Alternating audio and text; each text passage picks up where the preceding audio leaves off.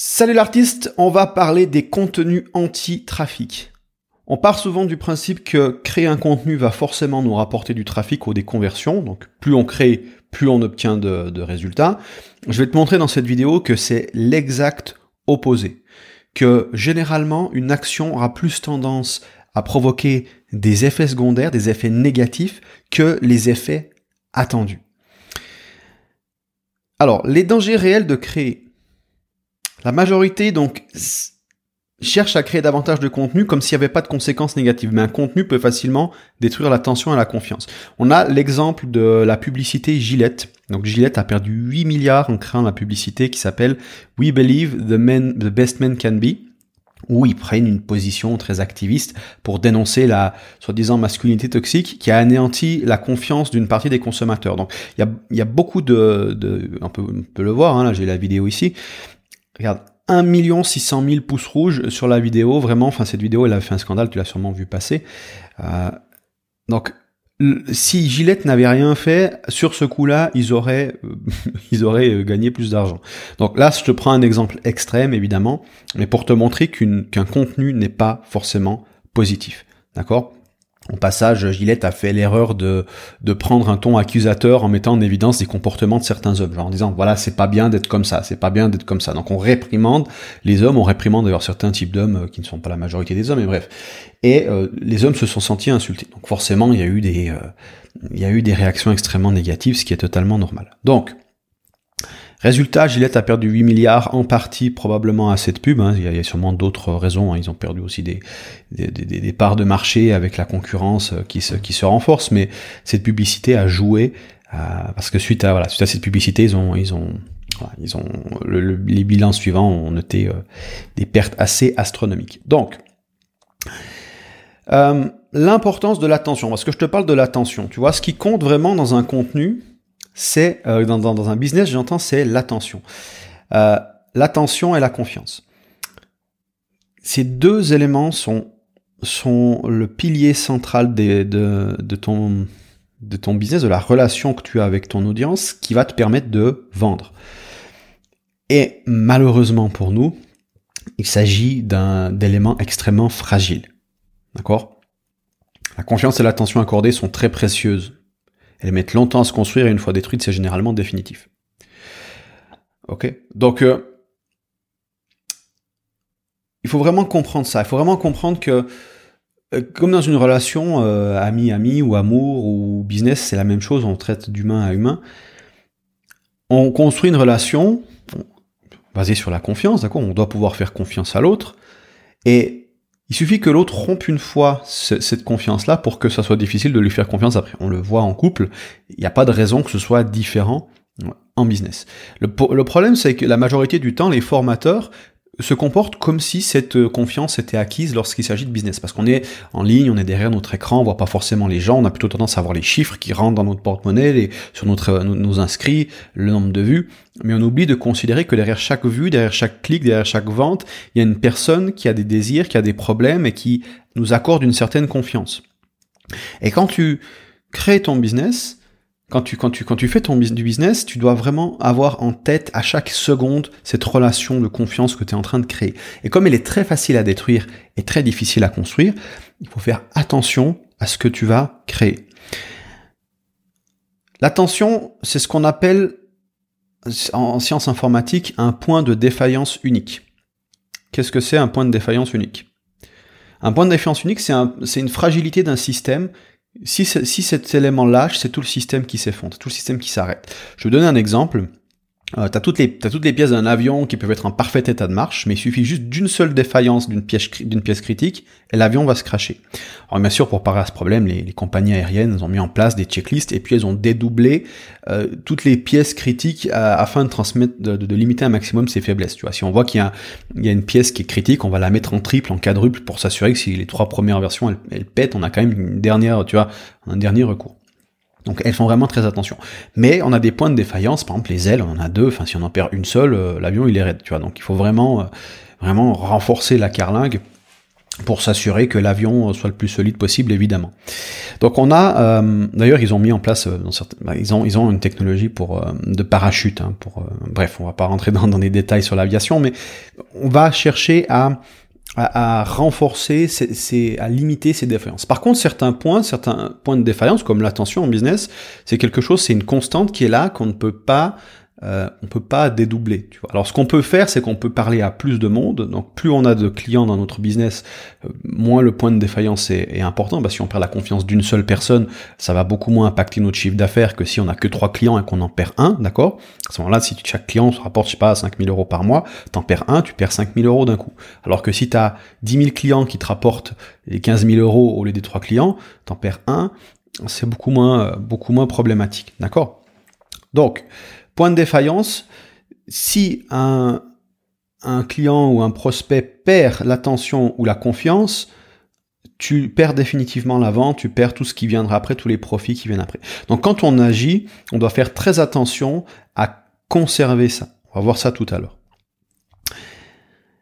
Notamment, euh, ça c'est un truc qu'on a vite tendance à oublier parce qu'on est omnubilé par l'acquisition. On veut faire de plus en plus de vues, vues, vues, vues. Euh, et du coup, si on gagne pas assez d'argent, on se dit c'est parce que je fais pas assez de vues, je suis pas assez connu, il faut que je fasse de l'acquisition. Mais on oublie que un client existant est habitué à acheter chez toi. Aussi, c'est beaucoup plus facile de lui revendre que de vendre à un nouveau. D'accord? Acquérir un nouveau client, il faut créer une nouvelle habitude de consommation chez lui et sur un marché concurrentiel, c'est pire encore. Tu dois casser l'habitude existante. Imagine à, titre personnel, tu as tes habitudes de vie. Par exemple, tu as, euh, as l'habitude, euh, après le travail, de rentrer, de regarder Netflix. Et si tu te dis, maintenant, en rentrant du travail, je veux plus regarder Netflix, je veux aller à la salle de sport. Tu vois la difficulté, et tu dois d'abord casser l'habitude Netflix pour la remplacer par l'habitude de sport. Donc on a, c'est beaucoup plus facile de rester dans l'habitude Netflix que l'habitude de sport. Sachant que là, tu as une intention concrète de dire, je veux plus je ne veux plus euh, rester devant Netflix mais à la salle de sport. les, gens qui tombent sur tes produits n'ont pas forcément une intention consciente de dire je suis chez, chez, chez euh, le, la, marque A, je vais changer pour une autre marque, je cherche une autre marque. Ça arrive, ce qu'on appelle des non-clients imminents, mais en général, d'ailleurs c'est une très bonne idée de viser ces gens-là, mais en général, les gens sont déjà habitués à, à consommer dans une marque, donc pour les faire bouger chez toi, c'est on a tendance à sous-estimer l'effort que ça que ça prend. Donc on sous-estime drastiquement l'effort. C'est pour ça qu'on dit que c'est 7 à 12 fois plus cher ou plus dur de, de vendre à un nouveau client que de revendre à un client existant. Ça veut dire que les clients que tu as dans ta liste, les, prospects que tu as dans ta liste, tu veux les conserver au maximum. Tu veux faire l'effort de les garder parce qu'ils sont, à un moment donné, ils sont inscrits, ils ont, ils ont, ils ont dit, ah tiens, ça, ça peut m'intéresser. Et tu veux les garder au maximum, tu veux tout faire pour qu'ils soient contents d'être sur ta liste, qu'ils soient contents d'être tes clients et qu'ils soient contents de réacheter encore et encore chez toi. Donc au lieu de, euh, tu vois, de te concentrer sur plus de trafic, faut te concentrer sur moins de, churn rate, plus de rétention. Donc garder les, les, les, les inscrire les clients le plus longtemps possible. D'ailleurs, on a euh, Dean Jackson, qui est un illustre marketeur, qui a constaté chez lui et ses nombreux clients que seulement 20% achètent dans les trois premiers mois. Le reste achète dans les 18 mois qui suivent. Le, 80% de l'audience va acheter dans les 18 mois qui suivent. Est-ce que tu te rends compte ça veut dire? Ça veut dire, réfléchis bien à ça. Ça veut dire que si tu te presses, dès que quelqu'un rentre dans ton système, d'essayer de lui vendre quelque chose et que tu, encore et encore, que tu appuies avec de la pression marketing, tu vois, encore, vas-y, on, on appuie, on appuie, on appuie, il y a un moment donné, tu te rends bien compte que tu vas euh, frustrer la personne, elle va se barrer. Donc ça veut dire qu'il y a peut-être 20% de ces gens qui vont acheter, qui auraient de toute façon acheté d'ailleurs au passage. Et par contre, tu vas frustrer le 80% qui, eux, étaient pas forcément prêts. Quand tu, quand tu fais des propositions commerciales encore et encore à des gens qui sont pas disposés à acheter chez toi pour l'instant, tu vas les faire fuir. D'accord? C'est comme, euh, on reprend, j'aime bien toujours faire le parallèle avec la, la relation humaine. Imagine, tu es en couple, ou que tu connais, non, on va faire mieux, tu connais pas cette personne, tu connais pas la personne, tu arrives dans la rue, tu lui dis, est-ce que tu veux m'épouser? Est-ce que tu veux m'épouser? Tu lui cours après, est-ce que tu veux m'épouser? Tu as plus de chances de finir euh, devant le juge que euh, devant le prêtre, d'accord? Ou le curé, ou le, rabbin, ou l'imam, ou je sais pas, d'accord? Tu as plus de chances de finir devant le juge. Donc, euh, c'est une question de timing. Ça veut dire que les gens qui sont pas prêts à acheter, qui sont dans ta liste, si tu veux conserver leur attention, tu ne veux pas essayer de leur vendre plus, de créer plus de contenu, de leur envoyer plus à la gueule de, de, promotion, mais c'est de vraiment tempérer. D'accord? De dire, ok, eux, ils sont pas prêts. On va pas, on va pas les stresser. On va continuer à, ouvrir la discussion tranquillement avec eux. On va les séduire. On va rentrer dans une, dans une relation agréable, légère. Et dès qu'ils se sentiront prêts à passer à la phase suivante, eh ben, on va les closer. On va, on va leur proposer quelque chose de plus, d'aller plus loin avec nous. D'accord? C'est la même chose en séduction. Donc, ça, c'est, ça, a l'air, ça a l'air un peu, un peu con et simple comme idée, tout ce que je te raconte là, mais je te garantis que, enfin, il y a très peu de business qui fonctionnent comme ça à des niveaux, euh, à, des niveaux euh, poussés, d'accord? On est tous à essayer de faire plus de vues sur YouTube de manière générale, et ça, c'est, franchement, c'est pas, euh, c'est pas la stratégie de, la plus intéressante. Enfin, je veux dire, ça, ça peut fonctionner, je dis pas, mais c'est beaucoup plus difficile, et ça va être de plus en plus difficile parce que chaque année, de plus en plus de concurrents, c'est de plus en plus difficile d'acquérir un nouveau lead, un nouveau inscrit sur ta liste. Et donc du coup, euh, tu as intérêt que chaque inscrit te rapporte de plus en plus, d'accord? Ok Donc, euh, on cherche à maximiser la relation client. Concrètement, on va te parler de, deux concepts. Le conditionnement opérant et la iatrogénie. Euh, des, termes compliqués pour des choses relativement simples. Euh, le conditionnement opérant, tes contenus, d'accord? Donc, à faire simple, le conditionnement opérant, c'est quoi? C'est punition-récompense. Si je fais une action, est-ce que immédiatement je suis puni ou est-ce que je suis récompensé? Si je suis puni, j'ai tendance à éviter le comportement. Si je suis récompensé, j'ai tendance à le renforcer. Voilà, pour faire simple. Donc si tu publies un contenu de bonne qualité, tu vas conditionner ton audience à ouvrir les prochains contenus. Mais l'inverse est également vrai. Les mauvais contenus conditionnent à les éviter. Tu vois, c'est pas qu'une question de créer des titres accrocheurs. Le client, ou l'inscrit, ou le, même le, le simplement le trafic, la personne qui encore euh, qui te connaît pas, qui premier contact, elle arrive avec un, un, bagage, une conscience. Et la première fois qu'elle a contact avec toi, elle va commencer à, créer, à faire cette association. Donc si j'ai regardé un contenu de, de un tel, est-ce que je me suis senti bien ou mal suite à ce contenu? Donc c'est-à-dire est-ce que j'ai l'impression d'avoir perdu mon temps, est-ce que j'ai l'impression d'avoir été insulté, est-ce que j'ai l'impression que, que on s'est foutu de ma gueule, ou est-ce que j'ai l'impression que j'ai passé un bon moment, que j'ai eu des déclics, que j'ai appris quelque chose, que j'étais inspiré, et donc du coup, il y a un conditionnement opérant qui va se faire euh, récompense. Donc j'ai regardé ce contenu, je me suis senti bien. Donc on associe le, le fait de se sentir bien au fait d'avoir regardé, écouté le contenu, lu le contenu, égal, je suis un peu plus conditionné à regarder le suivant. L'inverse, c'est vrai dans les deux sens, d'accord? Le truc, c'est que les émotions négatives sont plus fortes que les émotions positives. Donc, tu peux créer 10 contenus où il va être content, mais un contenu, tu vas complètement euh, passer à côté du truc et l'insulter comme a fait Gillette, par exemple, avec, euh, avec son audience. C'était pas volontaire, mais évidemment, mais voilà, voilà ce qui s'est passé. Et donc, du coup, tu perds l'audience, la, tu perds l'attention, je veux dire, de la personne. D'accord? Toi-même, par exemple, as probablement en tête un, un créateur dont tu évites scrupuleusement de consommer ses contenus simplement parce que tu le trouves pas à ton goût, d'accord? Donc, il peut créer les meilleurs titres du monde, tu dis ah c'est lui qui a créé ça, je prends pas la peine d'ouvrir, c'est de la merde. D'accord? On a tous euh, on a tous ce réflexe. Il t'a conditionné à éviter ces contenus. Donc non seulement on crée des, titres de qualité certes, mais surtout on fait en sorte que le contenu qui a été créé, que ce soit un contenu gratuit ou payant, hein, ait provoqué des émotions positives, une expérience positive. D'accord? C'est vraiment une, question d'expérience. Euh, on, on, parle souvent de valeur dans, un contenu, j'aurai l'occasion de parler de ça dans d'autres épisodes, mais on parle souvent de, de, valeur et quand on parle de valeur, on a l'impression de parler de, de conseil. Valeur égale conseil, c'est faux. Une valeur égale une expérience positive. L'expérience, elle est émotionnelle. On donne pas de l'information brute dans un contenu, on donne des déclics. D'accord? Par exemple, là, le déclic aujourd'hui, c'est que tu dois éviter de faire des erreurs pour perdre, qui font, euh, te font perdre l'attention des gens. Donc vraiment te faire ce reframe, ce déclic, te faire voir le monde autrement. Mais je vais pas commencer à t'asséner de formules mathématiques et compagnie. Je suis pas en train de te vendre de l'information, de toi. Je suis en train de te vendre une nouvelle perspective du monde, un déclic, un truc que tu te dises ah waouh, c'est génial. Ce que je te vends, c'est ce waouh. J'avais pas vu ça comme ça.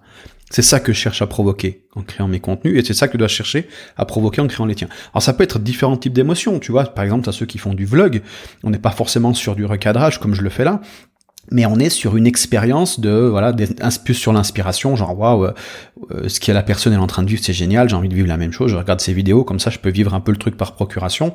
Et du coup un jour peut-être moi aussi je pourrais le faire ça m'inspire tu vois. Donc du coup c'est une autre forme de valeur. La valeur est dans l'expérience elle n'est pas dans le conseil. D'accord? Parce que si je t'assène de 400 000 kilos d'informations, tu auras l'impression que c'est trop compliqué, que ça te prend la tête, égale émotion négative, égale conditionnement négatif, égale je vais éviter ces contenus à l'avenir parce que ça me saoule. Ok? Ça, c'est l'erreur euh, majoritairement faite par les créateurs de contenu. Donc, conditionnement opérant euh, sur tes contenus. Deuxième chose, la iatrogénie. Alors, la iatrogénie, c'est un concept qui a été inventé euh, en médecine. C'est simplement le principe des effets secondaires. Tu prends un médicament, et tu as des effets secondaires. Est-ce que les effets secondaires sont pires que le, soin prodigué? C'est-à-dire que est-ce que les, effets néfastes sont pires que les effets positifs du truc? Et c'est valable, ce principe est valable dans, toute action en fait, c'est pas seulement une question de médicaments, d'accord? Chaque action comporte des bénéfices et des risques, ou des coûts.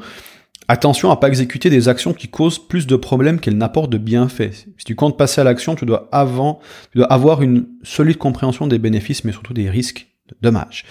Et pour avoir cette vision d'ensemble, je veux dire, pour avoir cette vision des, des, problèmes et des, des, des, bienfaits, tu dois voir la chose dans son ensemble. Parce que souvent, c'est dans le temps. Regarde, si on reprend Netflix, si tu juges sur euh, l'immédiateté de l'action, tu vas dire ah ben tiens, j'ai passé une heure à regarder Netflix, ça me détend, je me sens bien, j'aime bien regarder Netflix. Donc on a ce conditionnement opérant qui est immédiat, genre Netflix égale bien parce que je me sens bien. Mais le cerveau a du mal à considérer les 2, 3, 4e, 5e ordre de conséquences. C'est-à-dire que si tu commences à regarder Netflix tous les jours au lieu d'aller à la salle de sport, ta santé va se dégrader. Donc ça, c'est les ordres de conséquences suivants. Donc c'est les effets secondaires de Netflix. Pour trouver les effets secondaires, il faut regarder dans le temps. Il faut regarder l'effet boule de neige de, de l'action. D'accord? Donc on regarde pas seulement l'action immédiate, c'est-à-dire que le contenu que tu as créé aujourd'hui, peut-être qu'à court terme, il peut te rapporter de l'argent. Je te donne un exemple en business euh, le fait d'utiliser l'urgence. Euh, l'urgence, beaucoup de promotions. Sur le court terme, ça va te rapporter de l'argent. Tu vas voir que tu as de l'argent qui rentre. Par contre, on l'a vu tout à l'heure, 80% des gens achètent dans les 18 mois qui suivent. D'accord?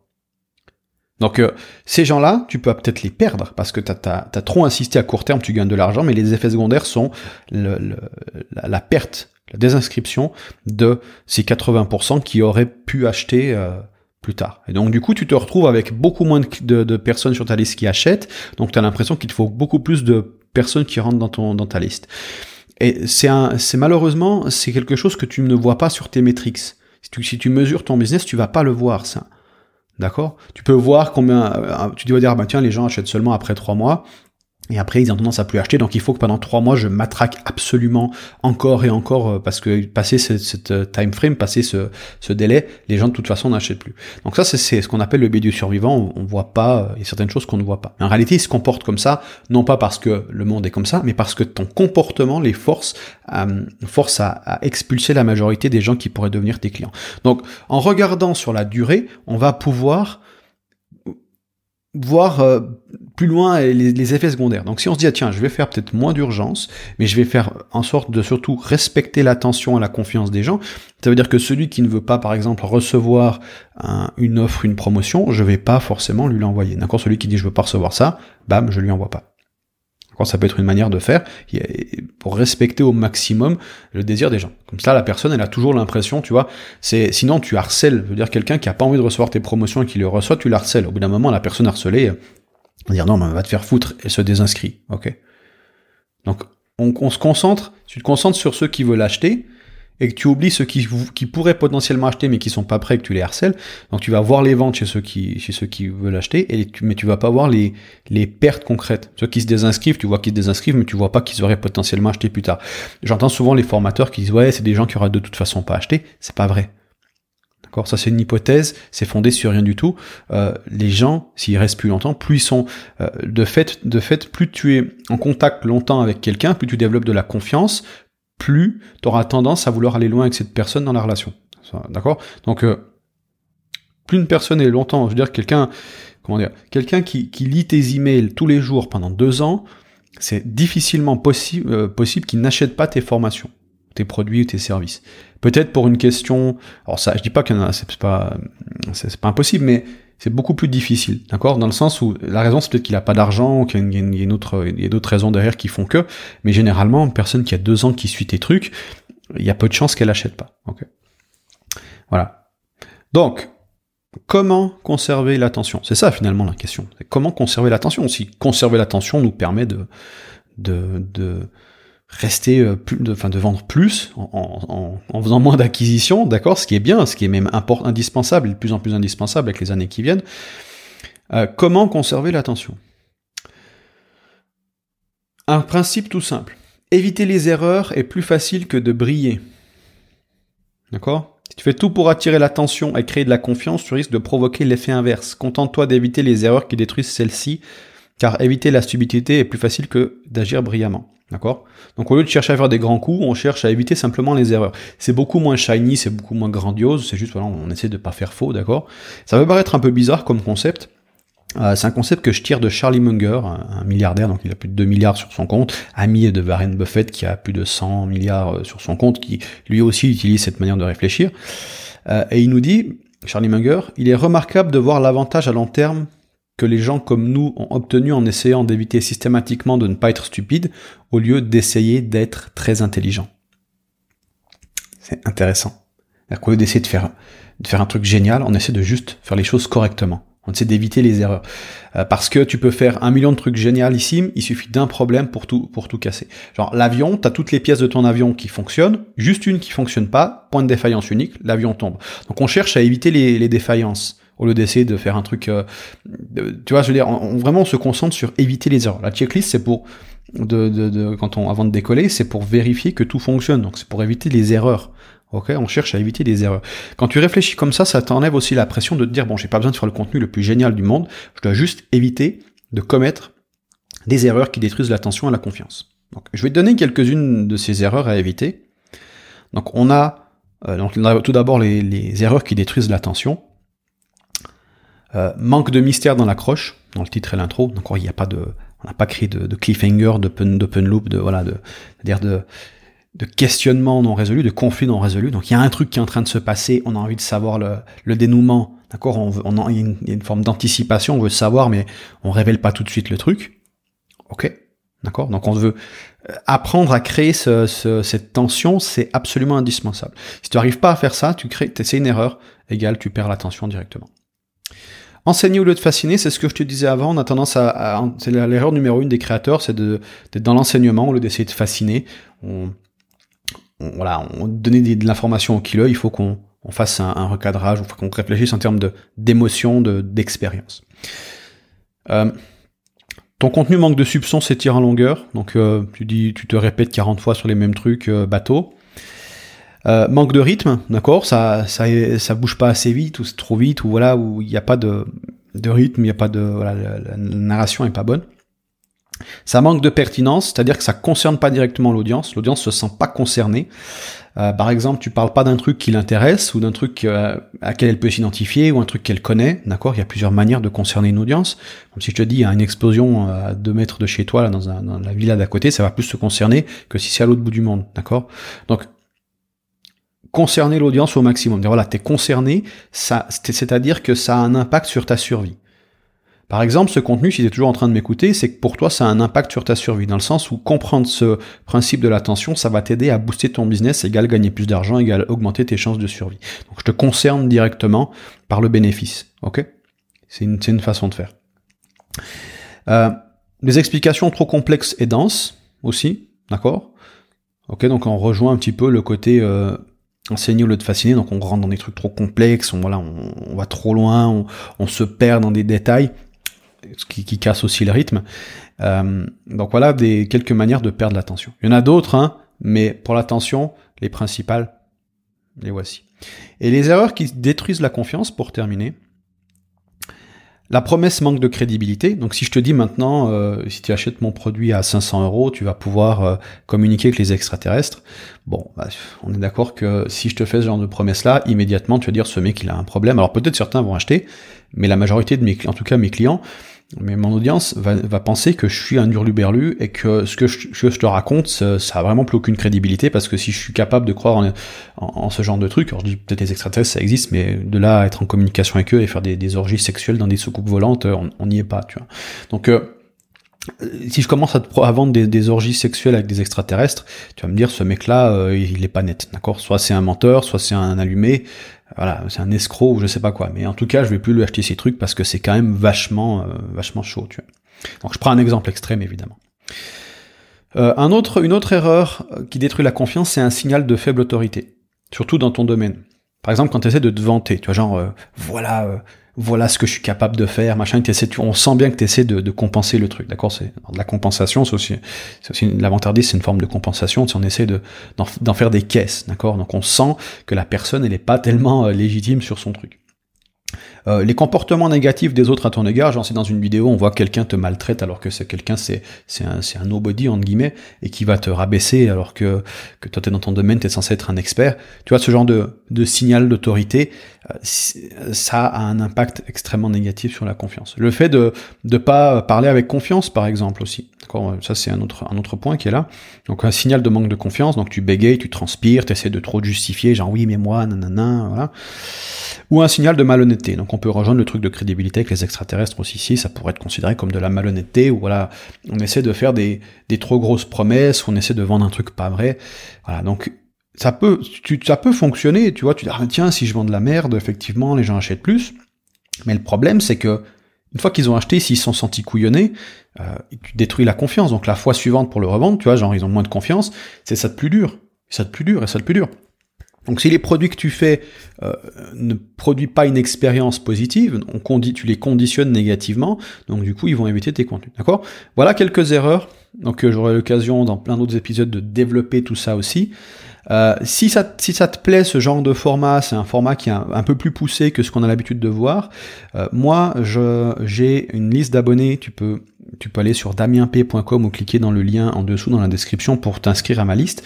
Tu seras comme ça au courant, tenu au courant des épisodes qui sortent et de. Voilà, il y a aussi, j'ai aussi mes, mes, pensées, mes réflexions dans cette dans cette mailing list. Et, donc, je te laisse cliquer en dessous et si tu veux t'inscrire. Et puis nous, on se retrouve dans un prochain contenu. Salut.